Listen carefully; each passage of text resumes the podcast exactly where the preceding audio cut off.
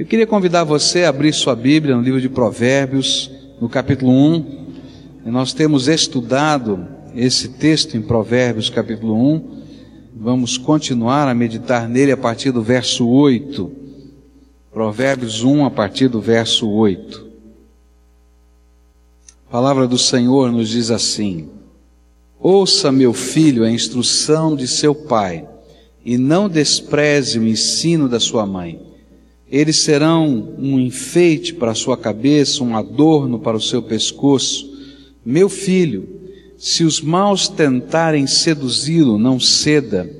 Se disserem, venha conosco, fiquemos de tocaia para matar alguém e vamos divertir-nos armando emboscada contra quem de nada suspeita. Vamos engoli-los vivos, como a sepultura engole os mortos. Vamos destruí-los inteiros, como são destruídos os que descem a cova. Acharemos todo tipo de objetos valiosos e encheremos as nossas casas com o que roubarmos. Junte-se ao nosso bando, dividiremos em partes iguais tudo o que conseguirmos. Meu filho, não vá pela vereda dessa gente. Afaste os pés do caminho que eles seguem, pois os pés deles correm para fazer o mal e estão sempre prontos para derramar sangue. Assim como é inútil estender a rede se as aves o observam, também esses homens não percebem que fazem tocaia contra a própria vida. Armam emboscadas contra eles mesmos. Tal é o caminho de todos os gananciosos. Quem assim procede, a si mesmo se destrói. Vamos orar ao Senhor. Pai querido, nós estamos estudando a tua palavra e queremos pedir a unção do teu Espírito para que essa palavra seja aplicada ao nosso coração. Queremos confessar a Ti, Senhor, a nossa incapacidade, a nossa imperfeição, as nossas limitações pessoais, mas apesar delas, apesar dos nossos pecados, apesar, Senhor, de todas as coisas, revela-te aqui entre nós e que nós possamos sentir o toque do Senhor, ouvir a tua voz e possamos ser transformados pela tua graça. É aquilo que oramos em nome de Jesus. Amém. Estávamos estudando esse capítulo né, do livro de Provérbios e neles nós queremos, estávamos vendo quais eram as bases sólidas da vida. Como é que nós podemos construir uma vida que seja de fato feliz, especialmente num tempo onde tanta coisa é dita, tanta coisa é ensinada e que vai nos parecendo tão normal perder o rumo e perder as bases que sustentam a vida. E aí, de repente, a gente vai vendo a família quebrada, a gente vai vendo a sociedade destruída, a gente vai vendo os nossos filhos se perdendo nos rumos, a gente vai vendo gente de cabelo branco, viciada em drogas. A gente diz: o que é está acontecendo? A gente vê violência. Por que essas coisas estão acontecendo? É porque nós, como povo, como sociedade, temos perdido as bases da vida. E a Bíblia nos ensina quais são essas bases. Nós estudamos que a primeira delas é o temor do Senhor. O temor do Senhor é o princípio da sabedoria, é o princípio de todas as coisas, isto vimos no verso 7. O segunda, segunda base da vida, nós vimos que é a família. E a família tem sido tremendamente atacada de todas as maneiras, para que, caindo a família, caiam os valores da sociedade.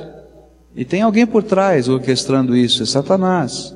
A nossa guerra não é contra a carne nem contra o sangue, mas contra principados e potestades. E agora, o texto vai nos dizer que a outra base da vida é um compromisso inalienável com o bem. Não tem jeito. Se você quer viver uma vida feliz, se você quer construir uma sociedade que possa ter o um mínimo de estrutura para que os seus filhos vivam, eu e você precisamos ter um compromisso inalienável com o bem. Só que isso é pesado e tem preço. E é disso que o autor sagrado tenta nos colocar. Ele nos dá duas razões por que devemos viver esse compromisso inalienável com o bem? A primeira razão é uma coisa muito simples, muito simples. Na verdade, a Bíblia toda é simples. Nós é que complicamos as coisas, né? Porque a palavra de Deus é tão simples. Ele diz assim: olha, você precisa ter um compromisso inalienável com o bem, simplesmente porque o mal nos faz mal. Parece até coisa de criança, não é verdade? A gente dizer que o mal faz mal. Mas na verdade é isso que a Bíblia está dizendo. E ele vai dizer assim: olha, o fim do mal que nos cerca é morte. Se você olhar esse texto, ele vai dizendo: olha, não entra por essa vereda, não permita que os seus pés sigam esse caminho, não permita que isso aconteça na sua vida, simplesmente porque o fim de todas essas coisas é morte. E lá no finalzinho, no verso 19, ele diz assim: Tal é o caminho de todos os gananciosos, quem assim procede, a si mesmo se destrói. Então, você quer uma razão para ter um compromisso inalienável com o bem? É simples. O mal faz o quê? Faz mal. E faz mal para quem? Para nós mesmos, para as pessoas que nós amamos, para as pessoas que estão à nossa volta. O fim é morte. O autor sagrado faz até uma, uma brincadeira com isso. Ele faz uma paródia com essa explicação de que o mal faz mal. Ele diz assim: olha, é tamanha tolice você não ter um compromisso inalienável com o bem, tanta tolice que até passarinho sabe disso, só você que não descobriu. E ele começa a usar uma ilustração. Ele diz assim: olha, se você quiser montar uma arapuca, uma armadilha para pegar passarinho, e ele estiver olhando que você está montando arapuca, ele nunca vai cair nessa arapuca. Mas ele diz assim: olha, passarinho é mais inteligente que gente, porque você arma a arapuca, você mesmo cai nela, não é? E você não percebe. Você quer ver um negócio bem simples? Vamos olhar para a vida, coisas que estão acontecendo no nosso dia a dia. Todo mundo fala que a droga faz mal, não é verdade? Está na televisão, está no rádio, está no jornal, a gente diz: a droga faz mal, a droga mata. Não é assim? Diga não, porque ela mata. Não é isso? Então a gente vai e de repente surgem situações e a gente se envolve com a droga. E eu vou depois dizer, o autor sagrado diz, por que, que a gente se envolve com o mal? E a gente parece que é pior que o passarinho, porque a gente sabe que arapuca é para a gente e a gente vai e cai de propósito. A gente sabe que o adultério só vai trazer desgraça dentro da nossa casa. Todo mundo sabe disso. Não é verdade? Por quê? Vai quebrar o coração, vai destruir a vida. E de repente a gente sabe que aquilo é uma grande do marapuca, passarinho não cai, mas o homem cai. Mal faz mal. Mal mata. A Bíblia diz claramente que o salário do pecado é o quê? É a morte.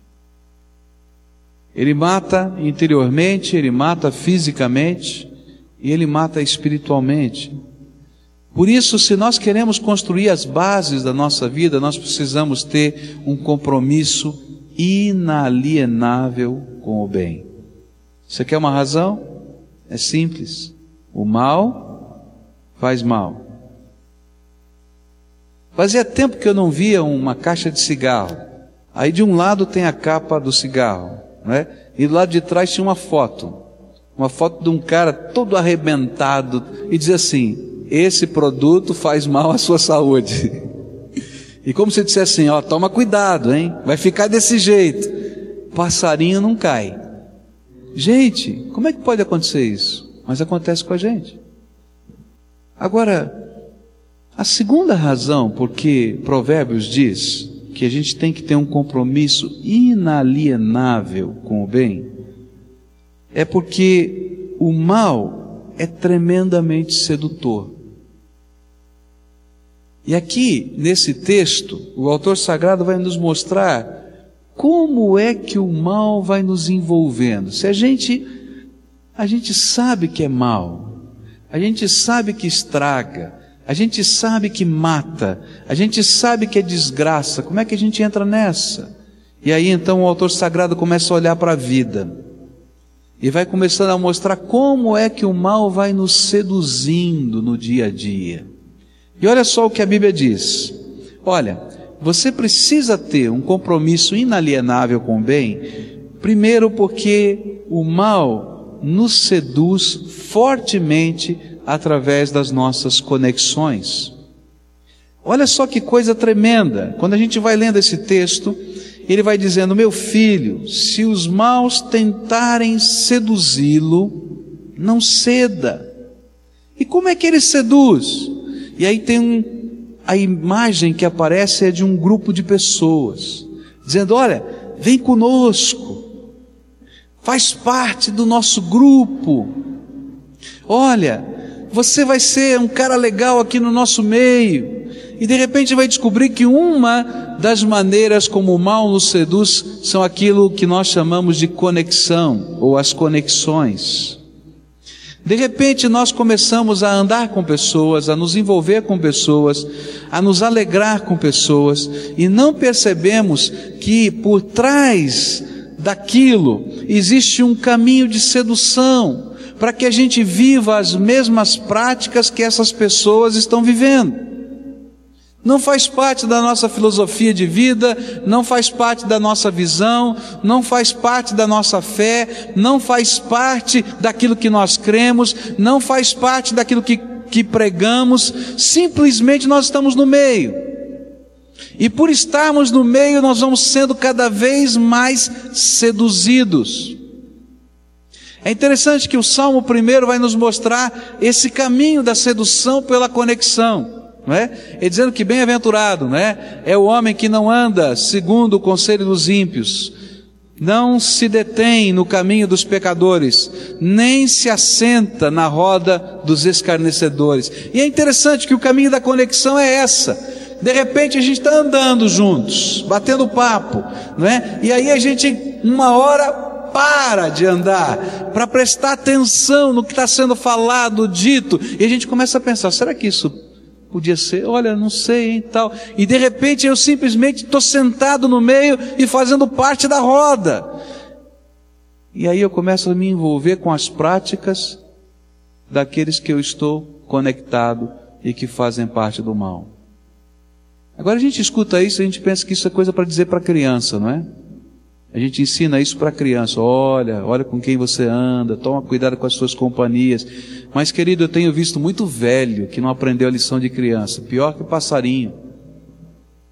E sai do serviço e para na roda do bar.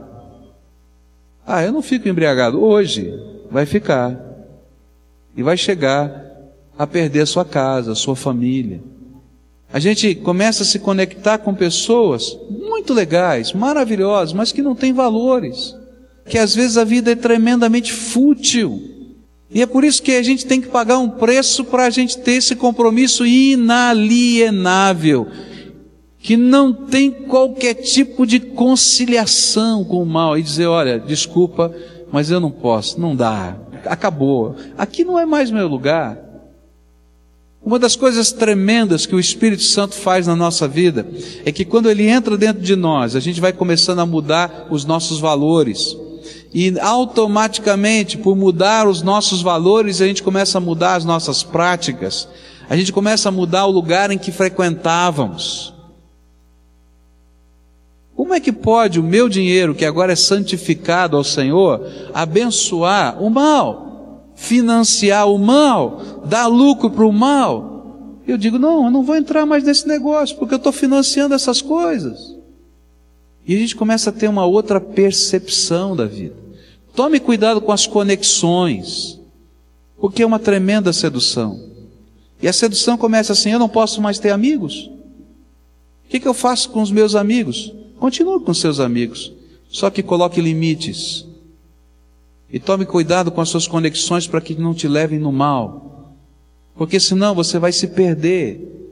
E vai primeiro andar junto, vai se deter e depois vai se sentar. E vai ser parte da turma. E quando você for parte da turma, o mal que a turma está fazendo, você vai fazer. porque não tem saída, você está lá, você faz parte do grupo. A segunda maneira como o mal é tremendamente sedutor é que ele sempre vem envolto na ideia de diversão e de prazer. Se você ler esse texto, é isso que está dizendo: olha, vem conosco, nós vamos nos divertir. Olha só que coisa legal que a gente está fazendo. E o mal parece ser bom. Ah, nós só vamos curtir um pouquinho. A gente só está se divertindo. Não tem nada de errado. Vamos lá. E aí, de repente, essa diversão passa a ser estúpida. E essa diversão passa a ser degradante. E essa diversão passa a ser desgraça.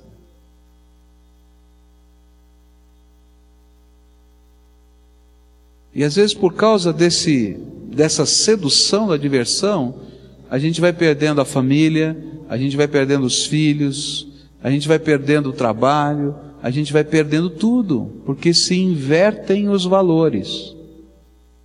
Eu atendi uma família tempos atrás, o senhor, empresário, dono de uma loja, pequeno empresário, dono de uma loja, sua esposa médica, tá? dois filhos e o casamento arrebentando. Sabe o que acontecia? O marido saía da loja e ia para a Lan House, porque ele só queria se divertir. E aí ele ficava a noite inteira na Lan House. E ele ficou tão viciado no joguinho de computador que ele nem conseguia trabalhar mais. Daí ele descobriu que ele podia montar uma rede lá na empresa dele. E ele começou a jogar o dia inteiro computador via internet em banda larga com outros viciados do mundo inteiro aquele joguinho. E nem vender direito na loja ele vendia mais de dia. A vida sexual daquele casal acabou. Porque ele não tinha tempo. E você ia falar: "Não, mas eu trabalho o dia inteiro, eu só quero me divertir um pouquinho". Você consegue perceber? como a sedução do mal não nos apresenta o mal mal. Ele simplesmente vai nos levando a perder os valores e as prioridades da vida. A palavra de Deus nos diz que todas as coisas me são lícitas, mas nem todas me convêm. Que todas as coisas me são permitidas, mas eu não quero algumas delas. Por que, que eu não quero algumas delas? porque algumas delas não produzem a bênção que outras no lugar delas produziriam. Toma cuidado com as conexões. Toma cuidado com aquela ideia de que é só um pouquinho de diversão, porque essa é uma maneira sedutora. Terceira coisa, como o mal vai seduzindo a gente, é quando ele nos dá o gostinho da opressão. E aí a gente vai perdendo a vergonha. É interessante como as coisas vão acontecendo dentro da gente. A Bíblia usa uma palavra, que é uma palavra grega chamada selgueia. Essa palavra quer dizer impiedade. Então, quando você encontrar na sua Bíblia o ímpio ou a impiedade, tá? É essa palavra que está lá. E essa palavra é uma coisa interessante. Ela é o seguinte: o ímpio é aquele que perde a vergonha do pecado ele fica descarado, ele fica cara de pau, entendeu? Ele sabe o que está fazendo, ele sabe que está machucando, ele sabe que está doendo, ele sabe que ele já falou que não vai fazer mais, ele sabe, mas tem um gostinho dentro dele de dizer assim: eu vou dar uma enrolada nesse povo, eu vou conseguir de novo. Essa é impiedade. E é justamente isso que esse texto vai dizendo: olha, a gente vai caminhando por essa conexão, a gente acha que tudo é diversão, mas de repente a gente começa a sentir um sabor, né, da opressão. E aqui quando você vai lendo esse texto, diz assim: olha, vamos matar, Olha, vamos, vamos dar uma castigadinha, vamos fazer isso aqui. E aquilo que acontece às vezes no bando, na turma, tá? Ah, vamos pegar aquele cara lá na esquina, vamos dar um pau nele. Você lembra do teu tempo de adolescente? Mas por que, que a gente vai dar um pau nele? Ah, ele é feio. Ele olhou feio para mim na esquina. Ah, ele não entrou, não, a gente convidou para jogar bola, ele falou que não jogava. Ele é riquinho. ele é isso, depende da tua turma. Ele é da outra turma, só isso já é motivo para a gente lá dar um pau. Aí vem o grupo, não é? Tal, aquilo lá, e tem uma força, e a gente gosta do gostinho da opressão. Ah, demos um banho. não é verdade? Só que isso passa para a vida quando a gente não é mais criança. Isso passa a ser um sentimento, por exemplo, de uma empresa que quer engolir a outra de um profissional que se une com outros para derrubar o colega de trabalho e assumir a posição dele. Você acha que não acontece isso, não, é?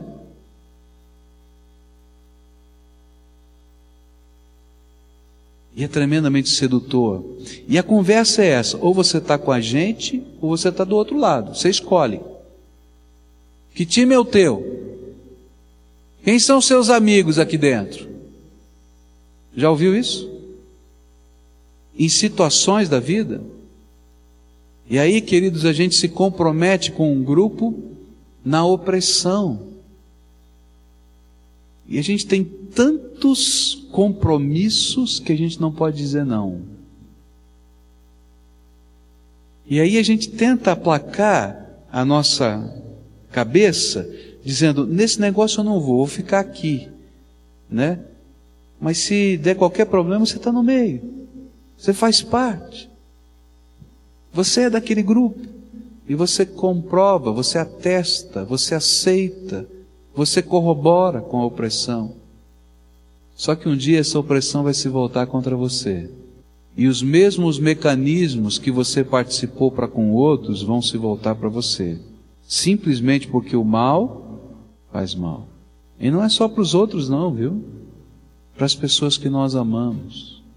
Outra maneira como o mal nos seduz, o mal usa a sedução da articulação. É interessante isso.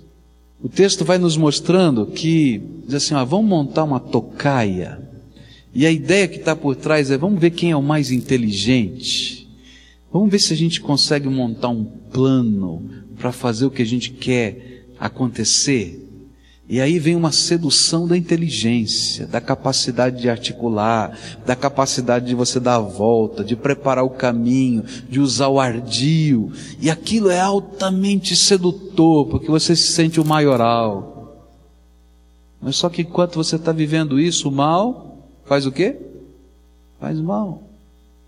Outra maneira como o mal nos seduz é a ideia da possessão. E a ideia é assim: nós vamos ganhar dinheiro com esse negócio. Nós vai dar certo. Isso funciona, a gente vai ficar rico. A gente vai conseguir dar a volta por cima. E a gente entra nos esquemas. Olha para o Brasil, você vai ver a política do Brasil assim, você vai ver a política das empresas assim, você vai ver a vida das famílias assim. Eu conheço família que não conversa, irmão com irmão, pai com filho, tá? Porque esse esquema acontece lá dentro. Um se juntou com o outro porque tem interesses econômicos dentro da família e o outro está brigado com o outro porque também tem interesses econômicos nas empresas da família e aí um fica armando para ver qual é a arapuca que vai ser melhor. São infelizes. Porque o mal faz o quê? Agora, para ter um compromisso inalienável com o bem, eu preciso pagar o preço de às vezes ser desconectado. E alguns vão olhar para a gente e dizer: Você mudou, graças a Deus que eu mudei. Porque eu não faço mais parte desse bando ou dessa turma. Eu preciso ter a coragem de entender que a diversão faz parte da minha vida, mas que as prioridades e os valores estão acima de qualquer diversão, e eu vou ter que abrir mão. E se eu não tiver coragem de pagar o preço de abrir mão, eu vou me conectar de novo com o mal. Para a gente estar tá conectado com o bem tem preço. Você vai entrar no esquema da opressão e você vai dizer: Não, eu não entro nesse esquema, vai ter preço. Talvez você vai perder o teu emprego. Talvez você vai ter dificuldades financeiras. Talvez você seja perseguido pelo mesmo esquema de opressão que você está dizendo que não. Mas se você não fizer isso, quem vai fazer nessa terra? Quando Ben Ong esteve aqui na nossa igreja, ele falou uma coisa que mexeu com o meu coração. Ele disse que ele foi visitar alguns países pregando a palavra de Deus. E ele ficou inconformado ao visitar alguns países e ver as estatísticas desses países. Num país que ele foi da África, onde houve um maior genocídio dos tempos pós Segunda Guerra Mundial, onde mais de duas milhões de pessoas foram assassinadas porque pertenciam a uma etnia daquele país, ele descobriu que 70% da população daquele país que matou os dois milhões de pessoas eram evangélicos. 70%. Ele esteve num outro país da África, onde durante muitos anos houve a maior opressão contra a raça negra depois da Segunda Guerra Mundial. E lá, ele olhando a economia daquele país, as estruturas daquele país, ele disse que mais de 80% daquela nação que oprimia aquela raça era evangélica. E aí ele começou a questionar que tipo de evangelho a gente está vivendo. Se nós formos os evangélicos que não tiverem a coragem de pagar o preço de combater o mal. Então não sei se adianta a gente ser evangélico. E a reforma começou assim, com um padre católico que, lendo a palavra de Deus, descobriu que o único jeito de alguém ser salvo é pela graça de Deus em Cristo Jesus. E que salvação é um ato de graça, é um presente de Deus. E um dia ele estava lá na paróquia dele, lá no fim do mundo, numa cidadezinha da Alemanha, e de repente apareceu um vendedor. Ele representava um banco internacional que tinha feito um empréstimo para o Vaticano, e o Vaticano se comprometeu em pagar o empréstimo mediante a venda de indulgências. O que era isso? Era uma bula papal que prometia o perdão completo de todos os pecados mediante a compra daquele certificado. E se você comprasse aquele certificado, seus pecados seriam perdoados eternamente e você nem passaria mais pelo purgatório, segundo a doutrina católica. Nós não cremos em purgatório, mas eles creem. Não passava nem pelo purgatório, você ia direto para o céu. E aí chegou esse homem, chamado Tetzel, na cidade de Lutero, onde ele era o pároco, e ele disse: Olha, seu pároco, eu quero que o senhor me ajude a vender as indulgências.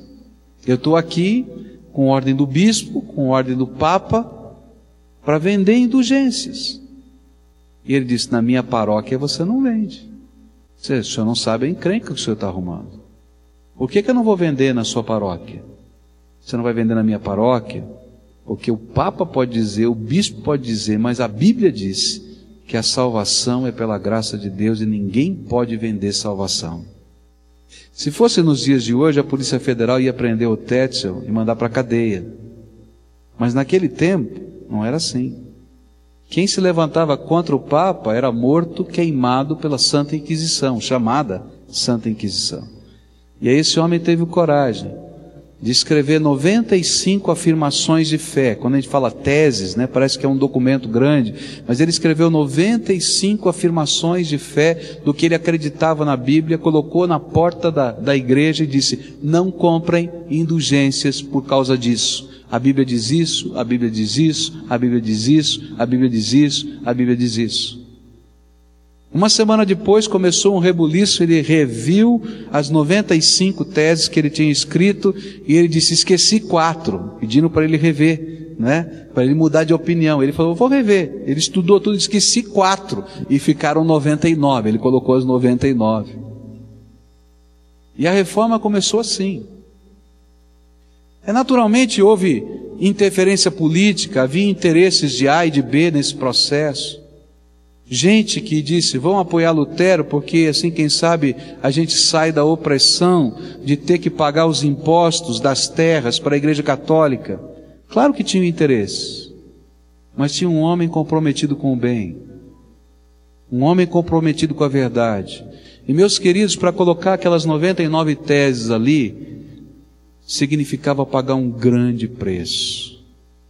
Todo mundo dizia: Lutero, você é louco, fica quieto, porque os homens vão te pegar, vão te levar lá para Roma, tá? E lá, meu filho, você não volta mais, eles vão te queimar na fogueira, como já queimaram outros. Lutero não foi o primeiro. Tantos outros que tentaram e falaram foram queimados, vivos.